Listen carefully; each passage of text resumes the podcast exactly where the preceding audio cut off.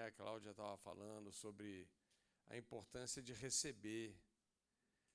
A graça é algo maravilhoso. O que é a graça? É o que ele fez por nós.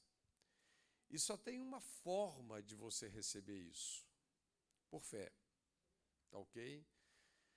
Romanos, a Bíblia diz que pela fé nós temos acesso a esta graça.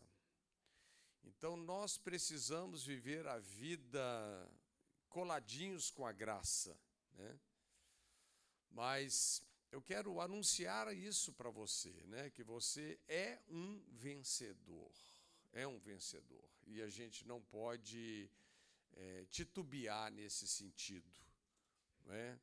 Porque foi Ele que nos fez, na verdade, não só vencedores, mas mais do que vencedores.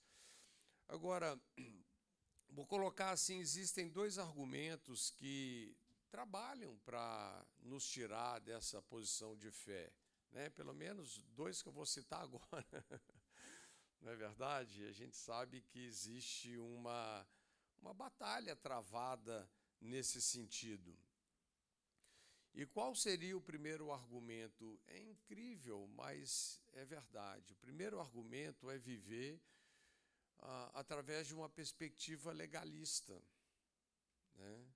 A Bíblia fala em Romanos, no capítulo 6, verso 14, que o pecado não terá domínio sobre vós, pois não estáis debaixo da lei, mas da graça. Sabe uma das coisas mais interessantes sobre esse verso que são, são posições que anulam ou excluem uma outra. Não é? Quando uma pessoa se coloca debaixo da lei, ela não pode estar debaixo da graça. E quando uma pessoa se coloca debaixo da graça, ela também exclui a possibilidade de estar debaixo da lei. Agora, o chocante é isso, né? O que contradiz o que a maioria de nós até pensamos e acreditamos. Que estar debaixo da lei iria nos ajudar a vencer o pecado. Não é assim que a gente muitas vezes raciocina? Olha, se a gente olha para uma turma que está meia é, é, é, desmiolada, né? Fala, não, a gente tem que dar lei para esse povo. Não é verdade? É, falando, é claro, né, isso aqui, é, isso aqui é para a realidade de pessoas que nasceram de novo. Porque a lei, ela foi desenhada para quem? Para aquela pessoa que não nasceu de novo. Ela foi desenhada para o transgressor, ela foi desenhada para o ímpio, né? E ela também é muito útil para as pessoas que são imaturas. Mas o fato é que muitas vezes nós pensamos nesses termos, que a lei vai ajudar as pessoas a vencerem o pecado.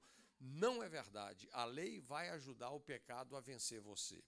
É isso que está escrito na Bíblia, né? que a força, o aguilhão do pecado é a lei.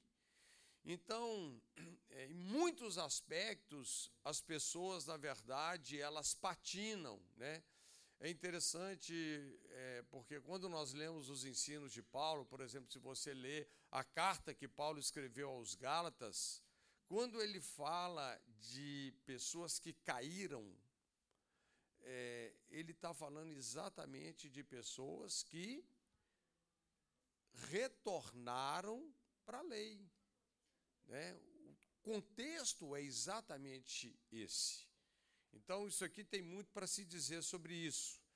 Mas, ah, então, abordando aqui dois argumentos que trabalham para tirar você da sua posição de fé, né? o primeiro é a lei, e o segundo que eu quero falar mais hoje é a amargura.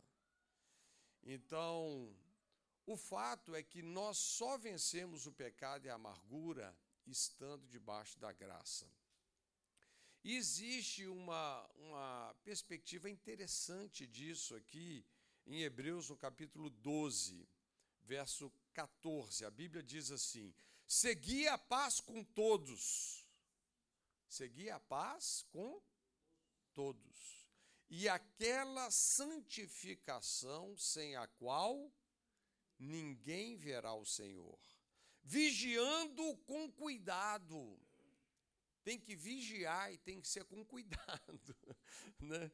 para que ninguém falte a graça de Deus. Tem uma tradução que fala para que ninguém seja faltoso, separando-se de quê? Da graça de Deus. Olha o perigo de você descolar da graça. Né? Para que não haja alguma raiz de amargura que brotando vos perturbe, e por ela sejam muitos contaminados, para que não haja algum fornicário ou profano como Isaú, que por uma vianda, essa versão aqui é gaúcha, né? Quem sabe o que é vianda? Lá no sul eles usam muito essa palavra vianda. Vianda para gente que é marmita, né?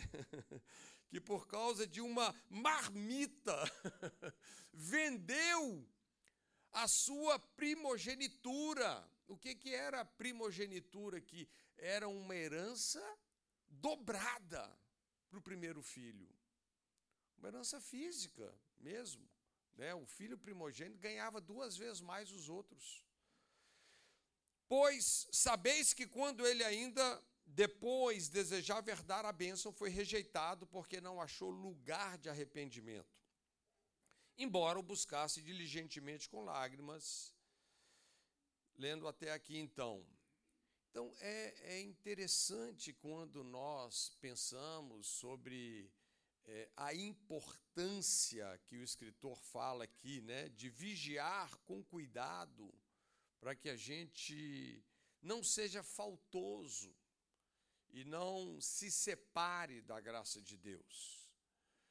Como a gente está explicando, o que, que é a fé? A fé é a evidência que nós respondemos responsavelmente à graça de Deus. A fé é a resposta apropriada à graça de Deus. Na verdade, a fé é, é, é um princípio não é, que nos faz responsáveis diante da graça. A graça não é uma coisa leviana, muito pelo contrário. Não é? Então, a fé é essa evidência que nós respondemos com responsabilidade à graça de Deus. Quando nós enxergamos a graça de Deus, o que é a graça de Deus? É o que Ele fez por nós, gratuitamente, independente de qualquer coisa que você possa ter feito por Ele. Quando nós respondemos com fé, isso é algo maravilhoso. Agora, é interessante porque o contexto aqui desse texto, né? Segui a paz com todos e aquela santificação sem a qual ninguém verá o Senhor. Eu diria que santificação é eu e você reproduzirmos na alma aquilo que já foi feito no nosso espírito, né? levando em conta uma pessoa que foi espiritualmente regenerada, uma pessoa que genuinamente nasceu de novo. O que nós precisamos entender que existem tempos de salvação muito definidos em termos de espírito, alma e corpo, não é? Quando uma pessoa coloca a sua fé em Jesus, ele nasce de novo. É uma experiência poderosa, mas é o início de um processo redentivo. Não é? Depois a gente precisa de vivenciar uma experiência que a Bíblia chama de salvação da alma ou renovação da mente, não é? onde nós precisamos nos tornar, em termos de alma, mente, emoções e vontade, tudo que já está em forma de semente no nosso espírito. Por que, que eu digo em forma de semente? Porque a Bíblia diz que nós somos regenerados. Não por uma semente corruptível vinda de Adão, mas por uma semente incorruptível, que é a palavra, que é Cristo, né?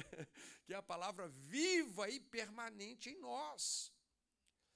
Então, espiritualmente falando, a experiência de nascer de novo é uma experiência que torna o nosso espírito perfeito. Mas a nossa alma chegou lá? Ainda não. Tá ok? Apesar de termos um espírito novo, ainda temos uma mente, em muitos aspectos, velha, que precisa de mudança, que precisa, como Paulo usou a palavra, de metamorfose. É uma lagarta que precisa virar uma borboleta. Não é verdade? Então, o que é a santificação? É exatamente esse caminhar por fé, é reproduzir na alma aquilo que já foi feito no espírito. E isso só é possível como? Crendo. Então, deixe isso claro aí no seu coração. Espírito é o lugar onde tudo já foi feito para aquela pessoa que nasceu de novo. Alma está em processo. Tá? A alma está no gerúndio ainda. Então, ah, se você foi espiritualmente regenerado, seu espírito, perfeito. Agora, o que é que vai provocar as mudanças mais significativas em termos de alma e corpo? A fé. É interessante porque é exatamente isso que a fé afeta. Todas as vezes que nós cremos, de alguma maneira a sua mente é renovada, porque a fé vem pelo ouvir e o ouvir pela palavra. Então, sabe, coisas velhas estão saindo da sua forma de pensar e a verdade de Deus está tendo acesso. Por isso que é interessante, são duas coisas inseparáveis, graça e verdade. Por isso que a Bíblia fala que a lei foi dada pelo Moisés, mas graça e verdade vieram por Jesus Cristo. Essa é a semente que está produzindo frutos agora na minha vida e na sua vida. E quando nós falamos sobre a importância, então, de crer, porque nós só temos acesso a essa graça crendo, nós só temos acesso a esse processo de salvação da alma crendo, né? Ah, é importante entender que crer só é possível como? Conhecendo a Jesus e conhecendo o que ele fez por nós. A Bíblia fala assim, 2 Pedro capítulo 1, né? Que graça e paz nos serão multiplicadas pelo conhecimento de Deus e do Senhor Jesus. Então é algo dinâmico, né? E aqui no texto que nós lemos, que a Bíblia fala, então, que nós precisamos o quê? Seguir a paz com todos e a santificação, sem a qual ninguém verá o Senhor. Seguir a paz, o que é seguir a paz? É seguir o evangelho que te salvou. O evangelho, ele é chamado de evangelho da paz. Aliás, quando a gente pensa lá em termos da armadura, né, é preciso que calçar os nossos pés com este evangelho da paz, para que eu e você possamos ver a Deus na nossa jornada. Veja que ele está falando de seguir. Ele está falando de uma caminhada. Ele está falando de uma jornada. Quando é que nós vamos ver a Deus na nossa jornada? Quando os nossos pés estão calçados com o Evangelho da paz. Agora, em todos os aspectos, paz é resultado da justiça. Sendo, pois, justificados pela fé, nós temos paz com Deus. Então, esse evangelho da paz, ele anuncia a justiça de Deus. Ele anuncia essa verdade poderosa, né, que Jesus cumpriu a justiça de Deus na cruz, pagou a nossa conta na cruz. Todos os nossos pecados foram julgados em Cristo. E nós podemos desfrutar de paz, por quê? Porque em todos os sentidos, nele nós somos perdoados. Então, seguir a paz aqui, gente, é uma expressão é, muito é, é, comum no Novo Testamento ou na Nova Aliança. Seguir a paz é o mesmo que andar no Espírito, é o mesmo que andar na palavra, ou viver pela palavra, ou é o mesmo que o Cristo vivendo em mim. Isso é o que significa seguir a paz, tá certo? Então, se nós não andamos no Espírito, não é só uma questão não é, que nós não vamos ver a Deus né, na nossa jornada, mas nós não vamos ver a Deus na vida de outras pessoas, e mais, né, as pessoas à nossa volta também não vão ver a Deus nas nossas vidas. É por isso que ele está dizendo essas coisas: seguir a, seguir a paz com todos e a santificação sem a qual ninguém. Esse ninguém vale para você como vale para as pessoas que estão à sua volta. Ninguém verá o Senhor. Eu sei que a, a, nossa tendência primária de olhar para essa escritura é pensar assim: nossa, se você não é, estiver santificado, você não vai para o céu. Mas eu vou dizer, não é isso que esse texto está dizendo. Sabe? Esse texto está dizendo literalmente sobre a importância de não apenas termos, termos uma vida perdoada e você ter muita convicção disso, né? essa convicção que você é filho, que você é amado, que você é perdoado. Mas isso é o, o que nos impulsiona, esse amor de Deus que energiza a nossa fé, sabe? Que nos impulsiona para viver agora uma jornada no Espírito. Então, é tão importante a gente nascer de novo como a gente aprender a viver da parte da qual nós nascemos de novo. É uma vida guiada pelo Espírito. Então, uma vida guiada pelo Espírito é essa jornada de paz, literalmente, né? E aqui o, o que nos permite é, viver essa vida da perspectiva de Deus é essa vida atrelada com a graça. Ok? A graça de Deus é que nos dá a perspectiva de Deus para nós vivermos essa jornada. Como que é tremendo nós podemos ver o irmão com os olhos de Deus. Aliás, assim, é chocante, é chocante do que esse texto está falando, porque é, esse texto faz menção de quem? Faz menção a uma das histórias de reconciliação mais poderosas da Bíblia, que é a reconciliação de Isaú e Jacó, né? Que tem assim, é, que existe uma história ah, muito interessante, né? Que que ocorreu aí. A gente sabe que o Esaú, né? Depois de enganado ali pelo irmão, quando o pai, que era cego, ele chega ao ponto ali, né, de impor as mãos sobre a cabeça de Jacó, pensando que era Isaú. Depois vocês conferem lá os textos lá, Gênesis, perto ali do capítulo 30, né? Mas depois que o pai libera a bênção sobre Jacó, o Esaú chega e ele ele ele chora, ele ele reclama assim com uma intensidade muito profunda, dizendo que Jacó já tinha enganado ele duas vezes.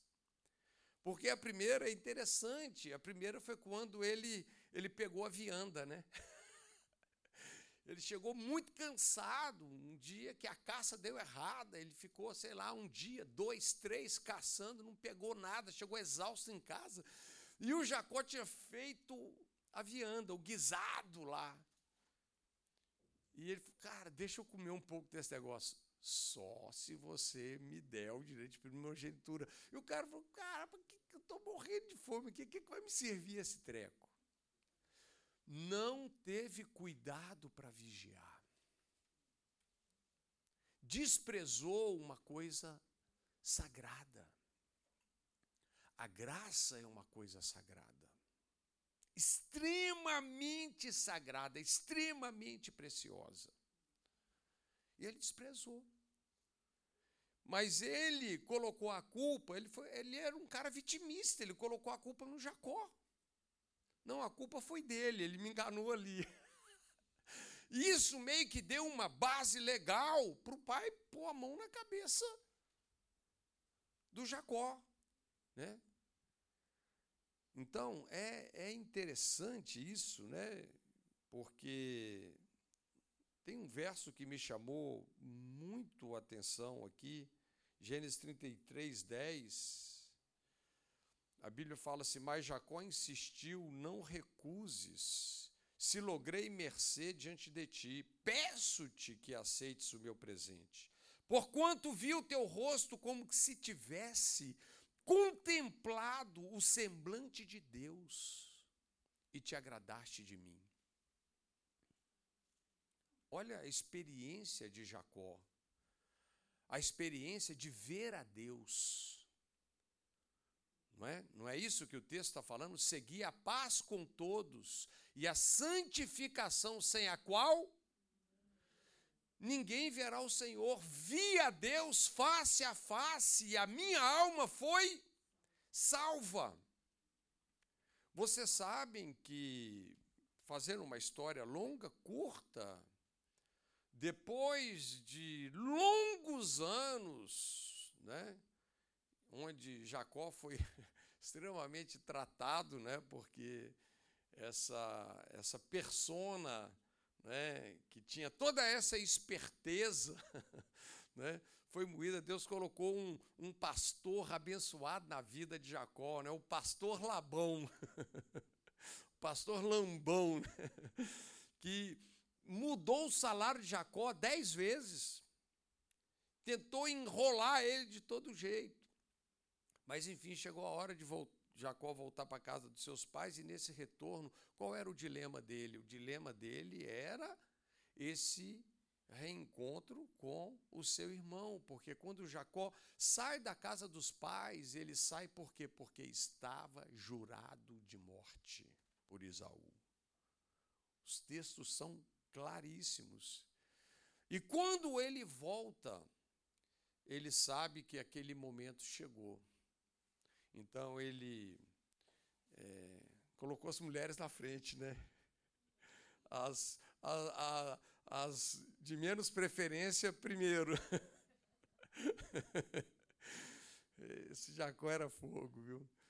Mas, mas é interessante que uma coisa que chama atenção também porque você sabe que antes de Jacó, quando Jacó sai da casa dos pais, ele tem uma experiência incrível num lugar que ele passa a chamar de Betel.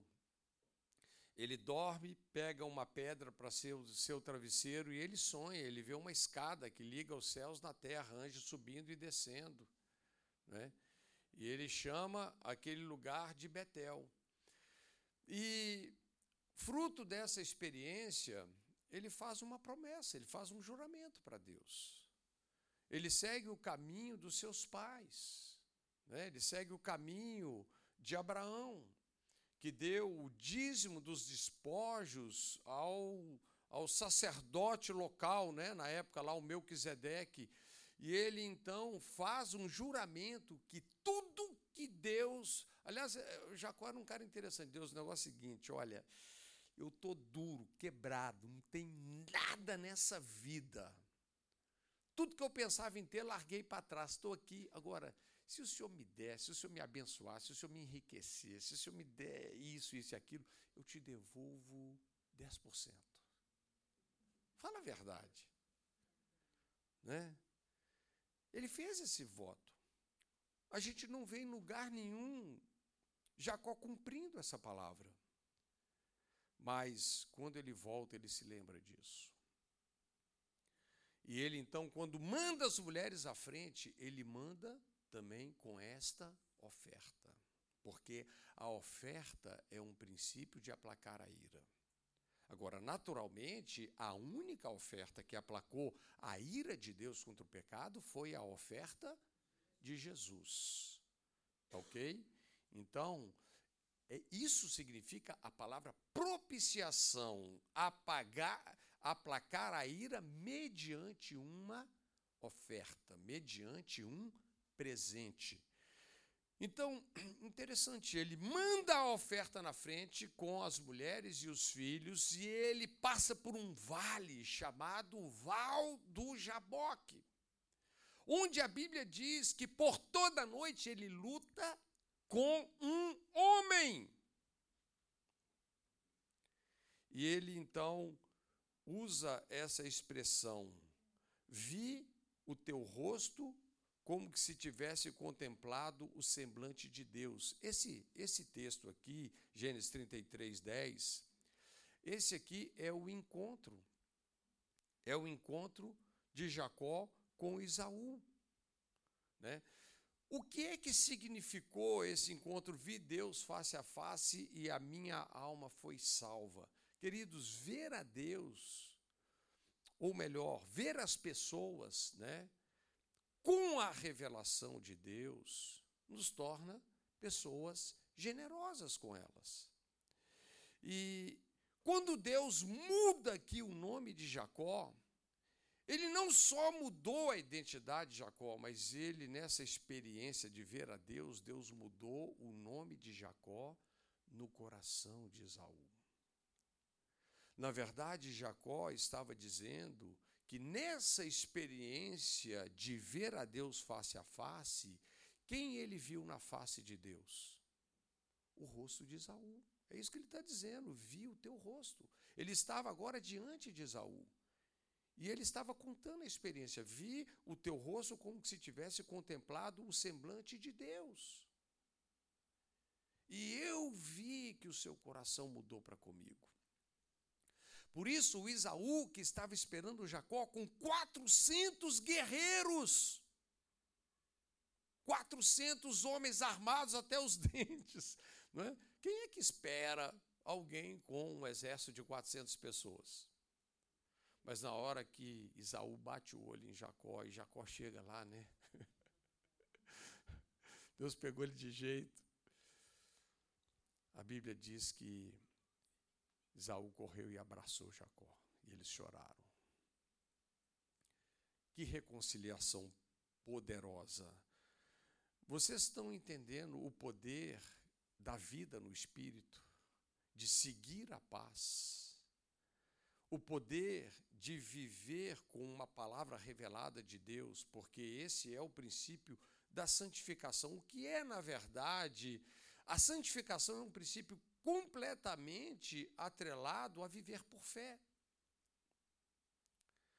Sabe, não é aquela aquela visão assim de santificação, né?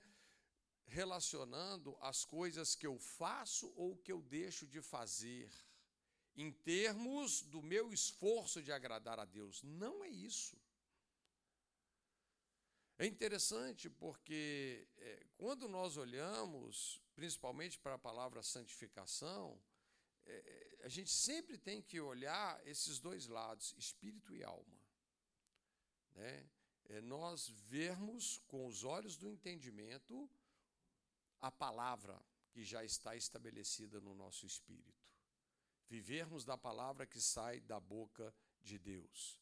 Mas, enfim, então esse é, é o contexto de toda essa palavra, tá certo? E, E esse é um fato, queridos. Deus é um Deus que, quando nós nascemos de novo, Ele nos deu um coração novo. Aqui tem um texto em Ezequiel, nem anotei o endereço aqui, dar-vos-ei um coração novo, porém, porém dentro de vós um espírito novo, e tirarei da vossa carne o coração de pedra, e vos darei um coração de carne. Gente, a experiência de nascer de novo é muito poderosa, né? Então Deus ele tem um coração novo para cada um de nós, um coração é, não só vacinado contra o pecado, mas um coração vacinado também contra a ofensa. Sabe, a gente lidar com. Por que, eu estou falando pecado e ofensa? Pecado é, é, é o que a gente faz. Ofensa é o que fizeram com a gente, né? no sentido pecaminoso. Não é verdade? Ofensa é a injustiça que nós sofremos de outras pessoas. E pecado é a injustiça que nós cometemos né? contra Deus e contra outras pessoas. É interessante a, a advertência que Jesus fez lá é, para a geração dele, porque ele, ele colocou. Isso não quer dizer que não, não tenha valor na nossa geração, mas ele, Jesus deixou um, um, uma coisa muito explícita sobre aquela geração, né? Mas a maioria das pessoas, a maioria, se sentirão ofendidas por alguma razão e elas, como consequência disso, vão abandonar a fé. É um negócio de louco isso, né? Ele fala, Mateus 24, 10. Nesse tempo muitos serão escandalizados. Essa palavra é ofendidos. Muitos serão o quê? Ofendidos. Trair-se-ão uns aos outros. Uns aos outros se odiarão. É uma palavra muito atual. Não é? Surgirão muitos falsos profetas e enganarão a muitos. E por se multiplicar a iniquidade, o amor de muitos o quê? Esfriará. Mas aquele que perseverar até o fim será salvo. Fala aí, persevera, meu irmão. Né? Nós vamos até o fim. Né? E depois ele fala, lá no verso 34, em verdade vos digo que não passará essa geração sem que todas essas coisas aconteçam. Gente, essa, essa exortação, ela ela está valendo muito aqui, né, para a nossa geração. E se nós permitimos que uma ofensa se estabeleça nos nossos corações, literalmente isso nos remove da forma de pensar do Evangelho. Isso nos desvia da mentalidade da graça. Porque a graça ela é muito generosa. Né? A graça ela não retém nada. É interessante, muitas pessoas é, vivem a vida cristã e um tipo de relacionamento com Deus, um tipo de vida de oração, implorando a Deus por algumas coisas, como se Deus estivesse retendo as coisas delas. Não, quando Deus nos deu o seu filho, ele deu tudo. Essa é a mensagem. Ele não segurou nada, ele não reteve nada, ele entregou tudo. Né? Paulo chega a dizer: aquele que não poupou o seu filho, como que ele não vai nos dar com ele todas as coisas? E falando até do Espírito Santo. Não é verdade? Mas é, essa amargura aqui que nós vemos lá, está atrelado ao que nós lemos em Hebreus, né, no capítulo 12, isso nos remove da mentalidade, da forma de pensar e de acreditar do Evangelho. Em outras palavras, é isso que exclui muitas pessoas da graça de Deus. Pessoas se excluem. Né? Então, nós nunca podemos nos esquecer que a graça é o único poder que nos confere vitória contra o pecado. Não tem outro. Tá? Não se engane. Então, uma ofensa, ela pode se transformar em amargura, ou pode também ser dissolvida pela doçura da graça de Deus. Né? A graça é tão generosa, a Bíblia fala que Jesus morreu pelos pecados do mundo inteiro. Agora, como nós falamos, o mundo inteiro está salvo? Não, nós só temos acesso a essa graça pela fé. Quer acessar a graça? Tem que crer. O que é que bloqueia a fé? Amargura é uma coisa que bloqueia a fé. E hoje muitas pessoas estão desligadas da graça de Deus é, por causa de, de uma resposta desse tipo, né? Isso daqui, claro, tem um contexto muito importante dentro do livro de Hebreus. Por exemplo, quando ele está falando seguir a paz com todos e a santificação sem a qual ninguém verá o Senhor, a importância. É, é, o escritor estava dizendo assim, gente, vocês não são mais crianças na fé. Na verdade, o escritor aos Hebreus fala que eles tinham tempo de serem mestres, mas precisavam de aprender os rudimentos básicos da fé ainda. Mas qual era a idade espiritual deles? De entender a vida no espírito. É claro, existem pessoas que acabam de nascer de novo, são os filhinhos que João falou. É, se eles entenderem que são amados e perdoados, maravilha, essa é a mensagem para entrar no reino. Mas o Evangelho é mais do que isso, sabe? O Evangelho não vivo mais eu, mas Ele vive em mim, a vida que eu vivo nesse corpo que Adão me deu, eu a vivo em plena fé no Filho de Deus que me amou e morreu por mim. Então eles precisavam, agora havia, gente, olha, desperta. Até quando vocês querem caminhar pela jornada da vida cristã? Se vocês não seguem a paz, não vivem no espírito, vocês vão viver sem a perspectiva de Deus, da revelação de Deus. Vocês não vão ver a Deus, e o pior, as pessoas não vão ver Deus na sua vida. Então, esse era o toque, né? Então, se a ofensa se torna em amargura, ela tem três desdobramentos aqui que Jesus falou. Jesus falou sobre traição, ódio, esfriamento do amor. Né? E aí, sabe qual é a próxima coisa? Isso aqui é interessante. E surgirão falsos profetas. Gente, isso é muito significativo. Onde existem pessoas feridas, existem pessoas enganadas. Entenda isso nessa jornada. É, um dos uma das estratégias preferidas do diabo é essa. Para ele te enganar, ele tem que te ferir primeiro. E muitas pessoas estão literalmente paralisadas aí, né? Então, toda pessoa ferida, ela é vulnerável para ser enganada. E você já viu que toda pessoa enganada, de alguma forma, ele quer se justificar doutrinariamente falando, ele quer achar explicações na Bíblia. É um negócio de louco isso.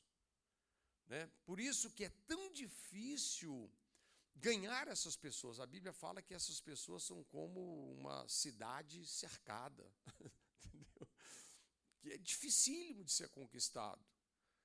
Né? Eu já tive trocentas oportunidades em lidar com pessoas assim. É difícil. Né? É, o, é o, realmente a gente precisa de uma sabedoria de Deus para ganhar uma alma dessa.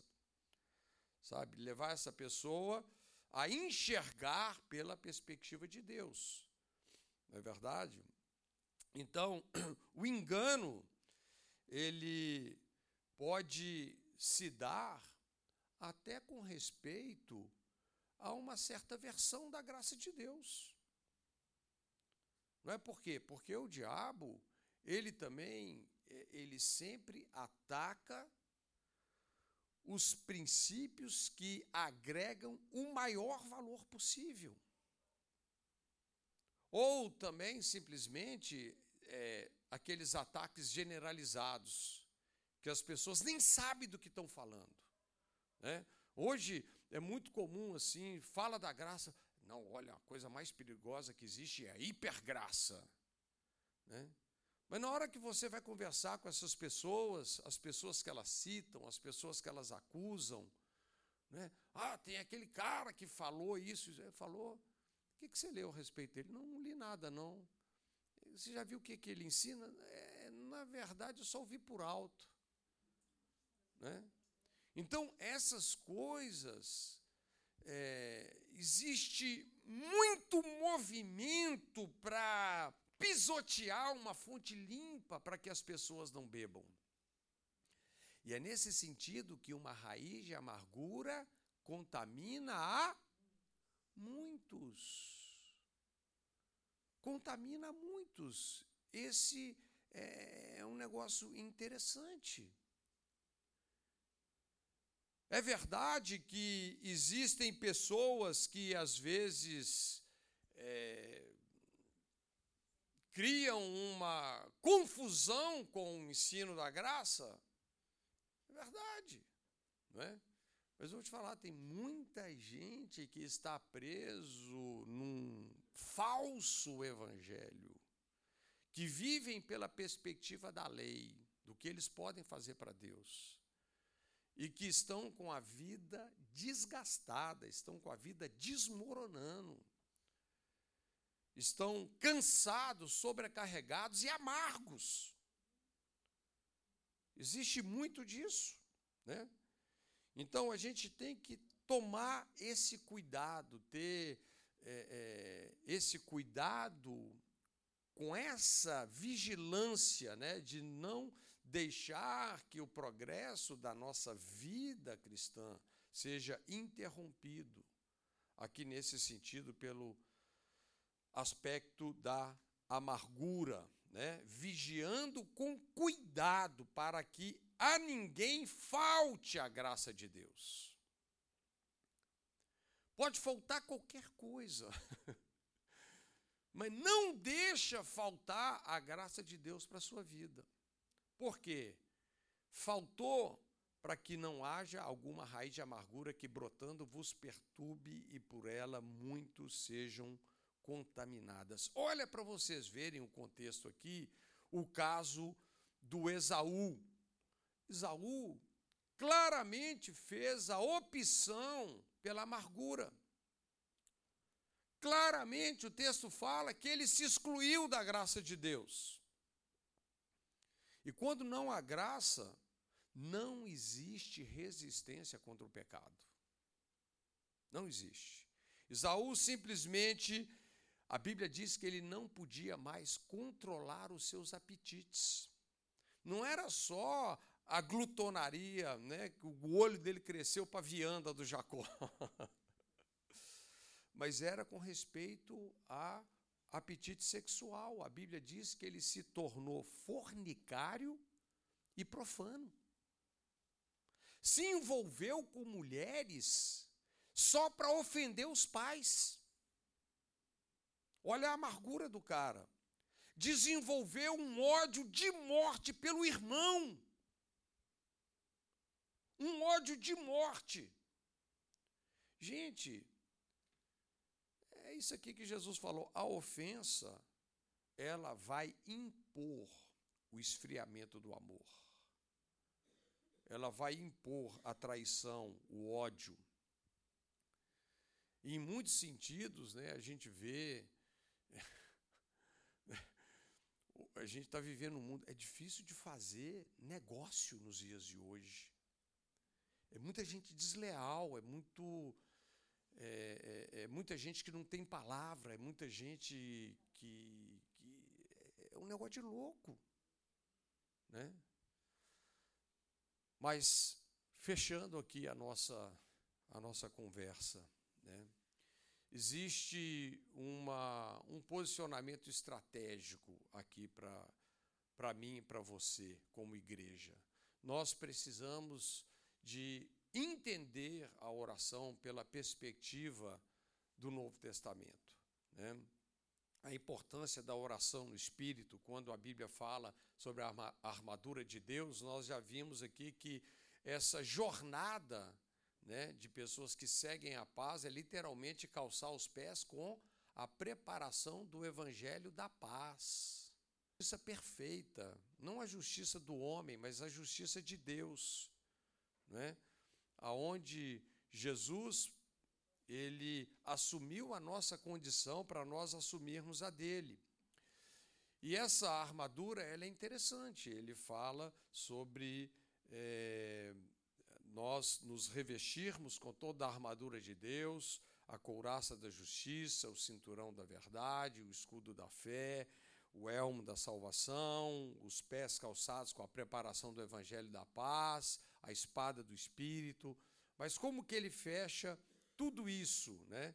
Ele fecha sobre é, esse tipo de oração, a oração no Espírito, orando em todo o tempo no Espírito. E ele fala sobre a importância da perseverança, uma vigilância com perseverança por todos os santos. É interessante como que essas coisas são é, literalmente harmonizadas, né? com toda oração e súplica, orando em todo o tempo no Espírito, e para isso vigiando. Vigiando. Como é que nós vamos vigiar? Como Hebreus fala, vigiar com cuidado. Como que nós vamos vigiar? Vigiando com toda perseverança e súplica por todos os santos. Mas é interessante, orando em todo o tempo no Espírito. Então, isso aqui é poderoso, queridos. Eu, eu ouso dizer para vocês né, que é, a armadura de Deus, se existe, vamos dizer, se existe um, um tipo é, de amargura contamina muitos, existe um tipo de oração que cura muitos. E qual é esse tipo de oração? É essa oração no Espírito. É interessante como que a oração no Espírito, ela, ela coloca um monte de coisa no lugar.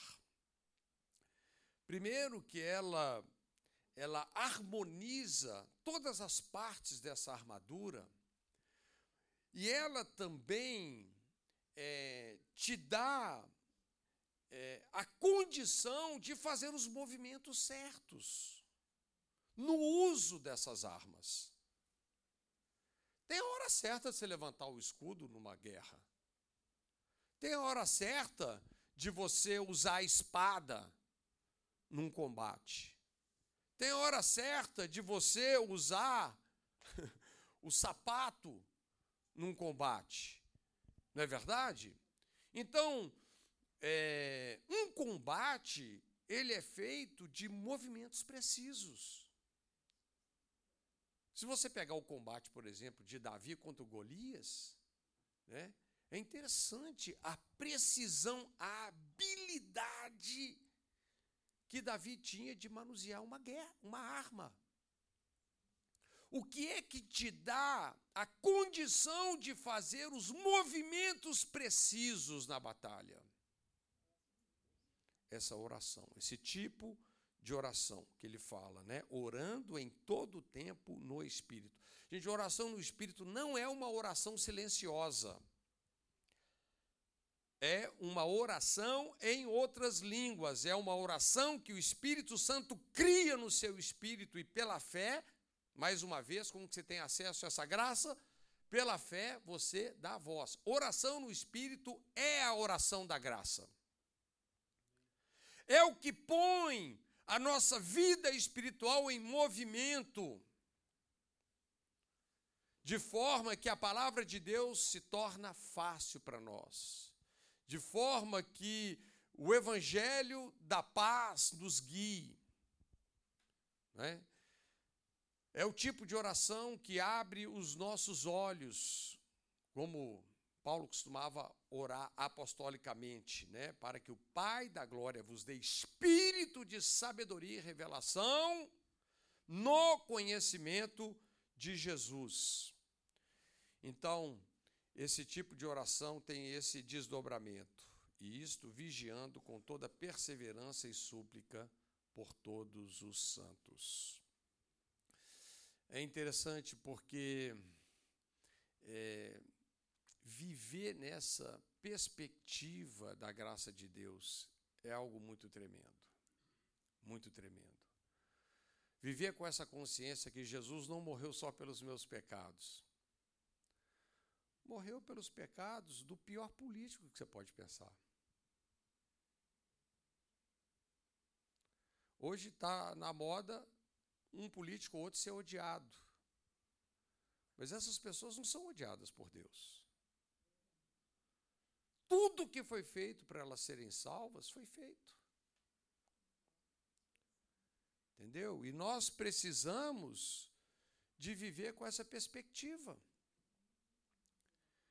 E aqui é uma das chaves para a gente realmente ganhar pessoas, conquistar pessoas aqui é, dentro dessa condição. O irmão ofendido é mais difícil de conquistar do que uma cidade forte, e as contendas são como os ferrolhos de um palácio.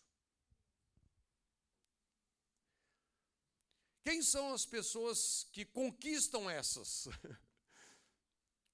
Foi como Jacó conquistou Esaú.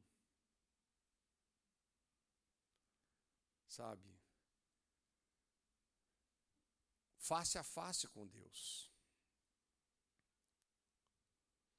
Onde ele teve que responder para Deus: qual o seu nome? Enganador. Eu sou Jacó. Eu sou o cara, sabe, que não é flor que se cheira. Mas Deus, a graça de Deus, falou: você não vai chamar mais Jacó, você vai chamar Israel. Porque, como um príncipe, você lutou essa luta e prevaleceu. Só que tem que naquele encontro, e talvez eu e você precisamos ver muitos rostos na face de Deus. Qual é o rosto que você precisa ver na face de Deus?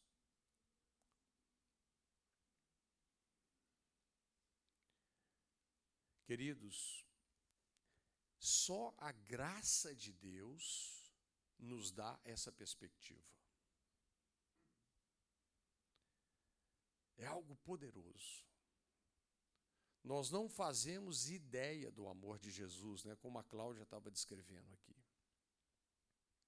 Nós não fazemos ideia. Nós pensamos que nós é, entendemos esse amor mas olha, esse amor é, ele, sei lá, é incompreensível. Ele é alto demais que a gente possa alcançar. Ele é profundo demais que a gente possa chegar lá. Sabe? Esse amor com o qual nós somos amados. Por isso, vou te dizer uma coisa: não procure viver uma vida religiosa diante de tanto amor. Isso não vai encaixar.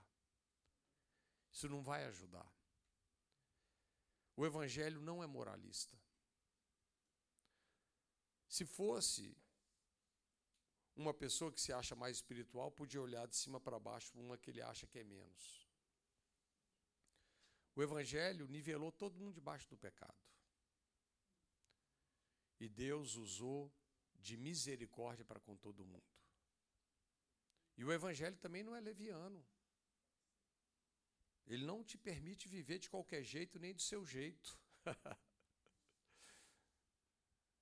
A graça não é uma autorização para viver no pecado. É uma autorização para viver como Cristo, ou melhor, para Cristo viver em você. É algo poderoso. Feche os seus olhos um pouquinho. Talvez existem rostos que estão vindo na sua imaginação. A sua imaginação é uma ferramenta poderosa que Deus te deu. Para Deus falar com você e ministrar você. E nós temos a possibilidade, não só de viver mudanças profundas na nossa vida, mas de liberar isso para alcançar outras pessoas.